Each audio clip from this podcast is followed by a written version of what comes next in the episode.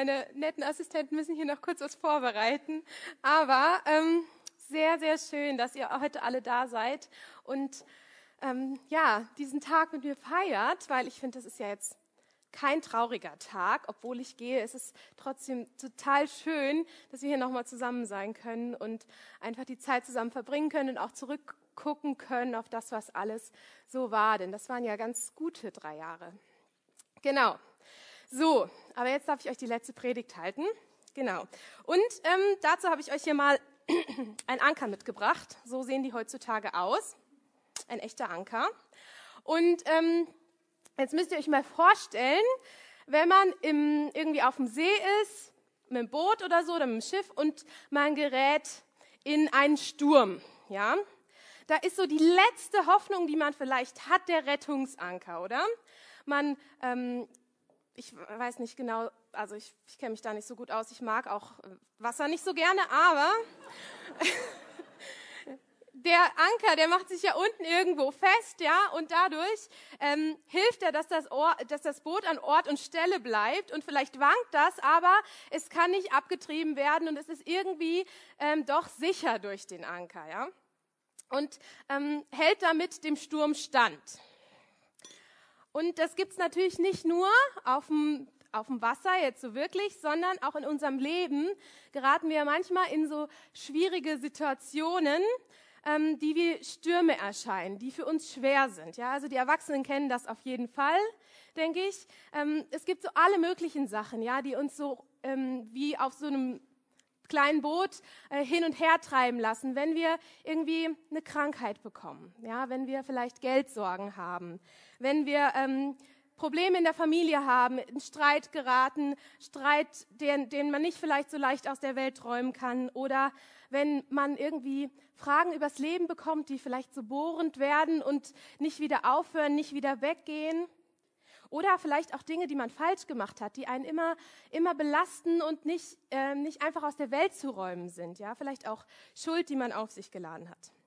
Aber ich denke, auch Kinder kennen ja Stürme schon. Ne? Wenn, wenn man zum Beispiel in der Schule geärgert oder gemobbt wird, ja, das ist ja schon was total Blödes für einen, wie so ein Sturm, der einen hin und her, ähm, hin und her treibt.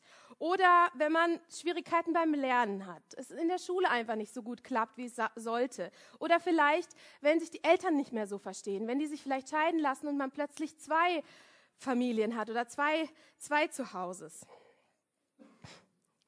Genau, da ist die Frage, was äh, ist mein fester Anker ja, in so einem Fall? Auf was kann ich mich immer verlassen im Leben? Und wer oder was kann mir immer helfen, wenn ich in so einen Sturm gerate? Und ich möchte euch heute von meinem Anker erzählen, von dem, der mich mein ganzes Leben lang getragen hat und mir durch schwierige Situationen geholfen hat, an dem ich mich so festbinden konnte wie an dem Seil und ähm, der mich festgehalten hat durch den Sturm. Genau, bevor ich euch von meinem Anker erzähle, muss ich euch so ein bisschen äh, die Vorgeschichte sozusagen erzählen, euch ein bisschen was erklären. Und zwar über den Tempel, ja. Im Alten Testament, ähm, die Kinder, die in der Kinderwoche waren, die kennen das schon. Wir hatten das schon mal in der Kinderwoche mit dem Tempel, ne? den gab's dort. Und ähm, der Tempel im Alten Testament, der hatte so verschiedene mh, mm, Bereiche sozusagen. Ja, der hatte den Vorhof, da durften die Leute alle rein, dann gab es das Innere und das Innerste, das Allerheiligste hieß das. Und in diesem Allerheiligsten, da durfte niemand rein, ja. Da war so ein Vorhang davor, wie ich jetzt hier mal ähm, einen stehen habe, so ein Vorhang, der hat quasi verhindert, dass die Menschen da rein dürfen. Und ähm, die Leute sind quasi zum Tempel gekommen, wenn sie Gott besonders nahe sein wollten. Natürlich war Gott früher auch schon überall auf der ganzen Welt, aber es war so für die Menschen der Ort, wo sie Gott so, ähm, ja, wo sie hingehen konnten, wenn sie Gott besonders nahe sein wollten wo Gott auch gesagt hat, ich bin da besonders präsent. Und am allermeisten war das in diesem Allerheiligsten, durch den Vorhang getrennt. Und ähm, das war deshalb so, weil ja alle Menschen Schuld auf sich geladen haben und Gott gesagt hat, ich bin so heilig, ich kann diese Schuld nicht so nah bei mir ertragen, also dürft ihr bis hierhin und nicht weiter. Genau. Und die Menschen sind zum Tempel gegangen, wenn sie um Verzeihung bitten wollten, zum Beispiel für das, was sie falsch gemacht haben in ihrem Leben, da wo sie äh, Sachen gemacht haben, die nicht recht gewesen sind, und sind, haben dann ein Tier genommen und haben es zum Tempel gebracht und der Priester hat es dann äh, quasi geopfert für diese Schuld, für diese Sünde. Denn jede Schuld verdiente Strafe. So hat Gott das gesagt. Jede Schuld muss bestraft werden. Und zwar nicht, weil Gott so blutrünstig war oder so, sondern es ging da um Gerechtigkeit. Ja, also es muss Gerechtigkeit herrschen. Wenn jemand was Schlimmes getan hat, musste das bestraft werden. So. Und einmal im Jahr ging der oberste Priester, der hieß Hohepriester, der ging dann einmal im Jahr in diesen Tempel ins Allerheiligste rein. Der durfte nur einmal da rein und ähm, da ging der und nahm dann ein Lamm mit und schlachtete das dort im Tempel, im Allerheiligsten, sozusagen stellvertretend für alle Menschen im Volk, für die ganze Schuld des ganzen Jahres. Und zusätzlich musste er auch noch für seine eigene Schuld ähm, quasi ein Opfer bringen, weil der Priester war ja auch nur ein Mensch und hatte auch Schuld, so wie jeder andere. Und der Priester konnte deswegen natürlich auch das Volk ganz gut verstehen, ja, weil er wusste, okay, ich bin auch ein Mensch, der nicht alles richtig macht und konnte deswegen im, in diesem Allerheiligsten eintreten für alle Menschen aus dem Volk und konnte Gott um Verzeihung bitten dafür. Und Gott hat das angenommen, nur das Problem war, es kam ja wieder neue Schuld und neue Schuld und so musste das immer weiter gemacht werden. Jedes Jahr aufs Neue, jahrhundertelang. Und ihr könnt euch das jetzt vorstellen, das ist jetzt nicht so ein super Konzept gewesen auf Dauer. Und ähm, das war auch eher eine Übergangslösung für Gott, denke ich mal. Denn es ist ein bisschen aussichtslos zu denken, das muss ich immer und immer und immer wiederholen, ähm, damit das auch alles wieder ins Reine kommt. Genau. Deswegen hat sich Gott einen ganz anderen Plan überlegt, der viel endgültiger war und viel besser. Und dieser Plan hieß Jesus. Der David hat schon so schön eingeleitet. Ähm, denn Jesus, der veränderte alles. Als Jesus auf die Erde kam, er war ja Gottes Sohn, er kam ja vom Himmel, von, von der wunderschönen Herrlichkeit dort. Äh, als Sohn Gottes hatte er dort alle Macht und Kraft und kam als ganz begrenzter Mensch zu uns mit allem, was dazugehörte. Ne? Müssen wir uns so vorstellen. Der Jesus hatte Hunger, war, war müde, hatte auch vielleicht mal äh, sich geärgert über irgendwas. Ja, Jesus hatte alles, alles, was dazugehörte als Mensch und damit zeigt er uns ganz hautnah, wie Gott eigentlich ist. Ja, in der Bibel steht, wenn wir ähm, lesen, oder jetzt müssen wir es lesen, aber früher konnten die Leute das hautnah und live sehen, wie Jesus ist, so ist Gott, hat Gott gesagt. Wenn ihr sehen wollt, wie Gott ist, dann müsst ihr mich angucken, hat Jesus gesagt. Also alles, was Jesus so gemacht hat, so handelt Gott an uns. Und das war ganz besonders, weil Gott ja vorher immer hinter diesem Vorhang sozusagen war. Genau, dann ist Jesus unschuldig für die, Schuld, für die ganze Schuld der Welt gestorben. Und das ist eine ziemlich unglaubliche Nachricht gewesen. Und ihr denkt euch jetzt vielleicht, ja, das habe ich schon ganz schön oft gehört. Die Kinder denken, ich habe es schon ganz oft im Kindergottesdienst und im Kinderclub gehört und so. Aber ihr müsst euch jetzt vorstellen, für die Menschen dort, äh, für die Juden damals, die das live miterlebt haben, war das quasi die unglaublichste Nachricht, der Welt. Das hat nämlich ihre, ihr, ihr ganzes Leben, ihre ganze Welt verändert. Denn die mussten ja immer gehen und mussten Opfer bringen und Opfer bringen und Gott immer wieder um Verzeihung bitten. Und was war jetzt geschehen? Jesus hatte quasi das letzte, das ultimative, endgültige Opfer gebracht. Und da musste dann kein Tier mehr geopfert werden. Denn für alle Schuld, von allen Menschen in der ganzen Welt, für immer ist Jesus ein für alle Mal gestorben. Und deswegen war kein weiteres Opfer mehr nötig. Und das ist eine ganz großartige und unglaubliche Nachricht. Genau, mit dem Opfer hat ähm, Jesus den Weg frei gemacht zu Gott. Denn er hat für Gerechtigkeit gesorgt und äh, für uns alle hat er die Möglichkeit gegeben, dass wir Gott ganz nahe sein können. Denn der hohe Priester, der durfte ja nur einmal im Jahr da rein und durfte quasi hier den Vorhang einmal so ein bisschen vorschieben, durch, durfte da durchschlüpfen und dann ist er quasi dahinter gewesen. Niemand hat ihn gesehen. Er war ganz nah bei Gott, hat um Verzeihung gebeten. Aber als er wieder rauskam, hat das Volk, konnte es wieder nicht zu Gott ganz nahe kommen, sondern nur stellvertretend. Aber in der Bibel steht, als Jesus gestorben ist, da ist der Vorhang im wahrsten Sinne des Wortes zerrissen. Wartet mal, ich zerreiß den mal kurz. zerrissen.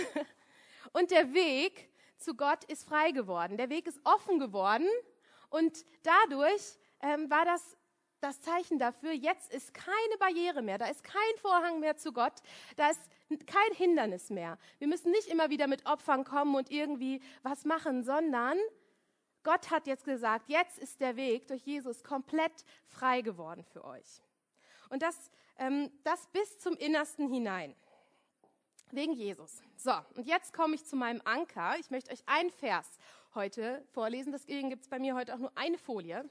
Oh nein. Entschuldigung. Genau, hier steht nämlich in Hebräer 6. Die Jugendlichen haben gestern schon ganz viel von Hebräer von mir lesen, lernen können. Ähm, genau, Hebräer 6, Vers 19 steht, diese Hoffnung ist für uns ein sicherer und fester Anker, der hineinreicht in den himmlischen Tempel bis ins Allerheiligste hinter den Vorhang. Mein Anker in meinem, im, im Sturm meines Lebens ist Jesus.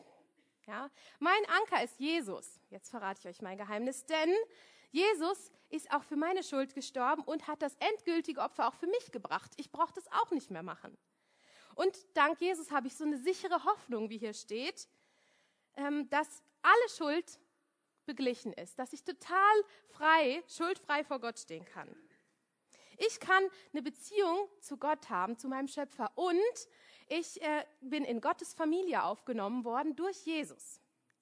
Und diese Hoffnung ist da gemeint, ne? dass wir daran glauben dürfen, dass Jesus das endgültige Opfer gebracht hat. Also glaube ich eigentlich Je an Jesus. Jesus ist quasi diese Hoffnung, also ist Jesus der Anker. Und ich finde, das ist so ein schönes Bild hier. Hier steht ja, äh, Jesus ist der Anker, der hineinreicht bis in den himmlischen Tempel, bis in das Allerheiligste hinter den Vorhang. Was ich jetzt also machen kann als einfacher Mensch, als einfache Laura, ist, ich kann mich festbinden. Nee, erstmal, guck mal hier. Jesus bindet sich hier fest im Allerheiligsten und ich kann mich wiederum festbinden. Ganz schön langes Seil.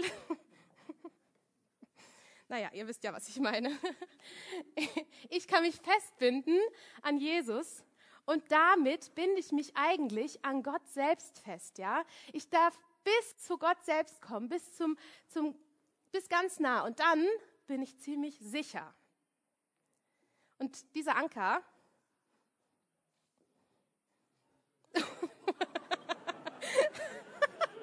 okay. Der hält Bomben fest. Gut, lassen wir es. naja, ich kann mich festbinden an Jesus, weil es in der Bibel steht, ja, nicht weil ich mir das ausgedacht habe oder weil ich das so gerne glauben möchte oder weil ich es im Kindergottesdienst mal gelernt habe, sondern weil es mir die Bibel, Gottes Wort selber sagt. Genau, jeder von uns hat die Wahl, ob er sich an diesem Anker festmachen will oder nicht. Das finde ich so schön. Wir dürfen das alle selber entscheiden aber ich kann es jedem von euch nur empfehlen, denn ähm, ich habe es erlebt. Jesus war mein Anker in allen Stürmen meines Lebens, auch hier, auch im Wutachtal. Ja, als ich zum Beispiel, ich habe mich daran zurückerinnert, als ich im Wutachtal, ähm, als ich noch nicht da war und überlegt habe und unsicher war, ob ich hierher kommen soll. Da war Jesus mein sicherer Anker, bei dem ich wusste, okay, egal was ich mache, ähm, es wird gut sein, weil ich Jesus habe. Jesus war auch mein sicherer Anker, als ich Angst hatte, irgendwo alleine hinzugehen in eine unsichere Umgebung und ähm, irgendwie was ganz Neues zu machen. Jesus war auch mein fester Anker, als ich einen ersten Job angefangen habe. Jesus war auch mein Anker, als ich ähm, von meiner Familie entfernt war, so, so weit weg. Jesus war auch mein Anker, als es Stürme in der Gemeinde gab. Oder ähm, auch jetzt, wo ich die Entscheidung fällen musste, ob ich studieren gehe oder nicht. Und ich weiß ganz genau, Jesus wird auch mein Anker sein in Zukunft, wenn ich hier weggehe, wenn ich einen neuen Anfang wieder mache, wenn es vielleicht wieder unsicher wird und ungewiss. Und ich weiß ganz genau, mit diesem sicheren Anker ähm, wird es gut gehen, ja, weil Gott gute Pläne hat, weil Jesus die besten Pläne für mich hat. Und ich weiß am Ende, ich habe die Gewissheit, dieser Anker, der geht sogar bis in den Himmel rein. Ich bin sicher, ja. Und wenn ich sterbe, dann werde ich beim Anker selbst ankommen, bei Jesus. Jesus ist mein Anker und ähm, er reicht bis ins Innerste des Tempels, er reicht bis zu Gott. Und das ist meine sichere Hoffnung und die möchte ich euch mitgeben. Und ich wünsche euch sehr, dass Jesus auch euer Anker ist, der euch durchträgt und dass ihr das erlebt. Und ihr kriegt jetzt gleich, während wir das Lied singen, ähm, so jeder kriegt so einen kleinen Anker als Symbol. Den kann man an eine Kette dran machen oder irgendwie ein Armband oder sich irgendwo aufhängen. Den dürft ihr mitnehmen und euch dann daran erinnern, was ich euch so als letzte, bedeutendste Botschaft mitgegeben habe. Das dürft ihr nicht wieder vergessen. Und zwar nicht wegen mir, sondern wegen Jesus. Weil er wirklich dieser Anker ist und sein will für jeden von uns. Und weil wir uns entscheiden können, ob wir uns jetzt daran festbinden oder ob wir es lassen. Und ich wünsche euch, dass ihr, es, dass ihr euch alle daran festbinden könnt, so wie ich das mache jetzt singen wir Enka von Hillsong. Ein wunderbares Lied, das äh, nach diesem Vers geschrieben wurde. Und wenn ihr wollt, dann singt das doch auch als Bekenntnis für euch mit.